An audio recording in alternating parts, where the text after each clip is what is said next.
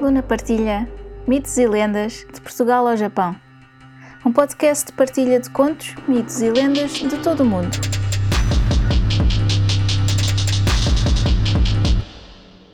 Uma nota antes de começar. Todos os contos, mitos ou lendas têm versões ou variações.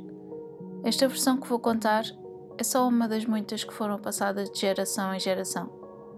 Pode não ser a versão que conhecem, mas espero que gostem.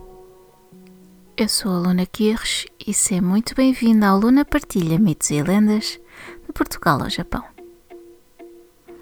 Este será o último episódio da subsérie dedicada às lendas dos castelos de Portugal. Mas não quer dizer que não voltemos a visitar outros castelos no futuro. Para a despedida, vamos até Paderna. As moras do castelo de Paderna. Em um dia de manhã da mais poética primavera, tomavam as belas moras o seu banho na ribeira que corre no sopé do monte do castelo. Quando umas crianças que brincavam próximo das margens vieram a correr, dizendo: Veja, minha mãe, que bonito é! O que é, filho? os montes a correr para o castelo. Súbito, uma das mães saiu do banho, cobriu o corpo nu com o albornoz do marido e correu a verificar o facto.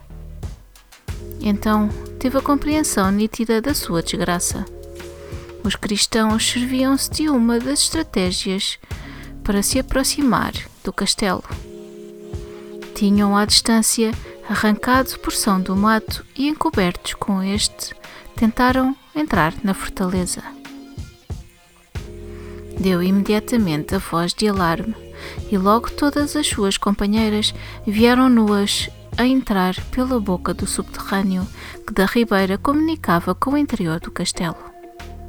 Semelhante, os mouros que trabalhavam em seus campos recolheram ao castelo e foram reunir-se aos seus camaradas que pelejavam contra os cristãos.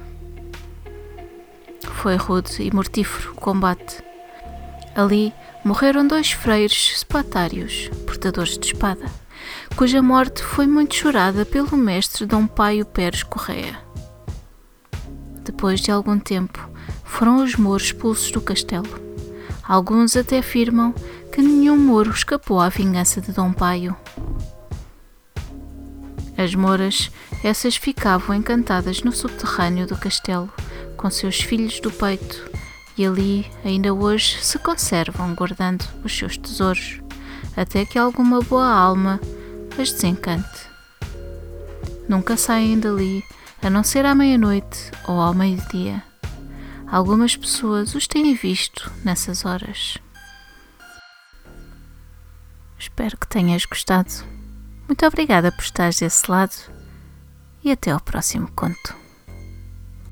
Se gostaram deste podcast, subscrevam, deixem um comentário simpático e uma avaliação de 5 estrelas. Gostariam de partilhar um conto, um mito ou uma lenda? Enviem para o e-mail mitoselendas.lunaquirres.com Descubram mais no Instagram Luna Partilha. Podem apoiar este podcast através do PayPal ou comprar um café. Vejam os links na descrição. Muito obrigada e até ao próximo conto.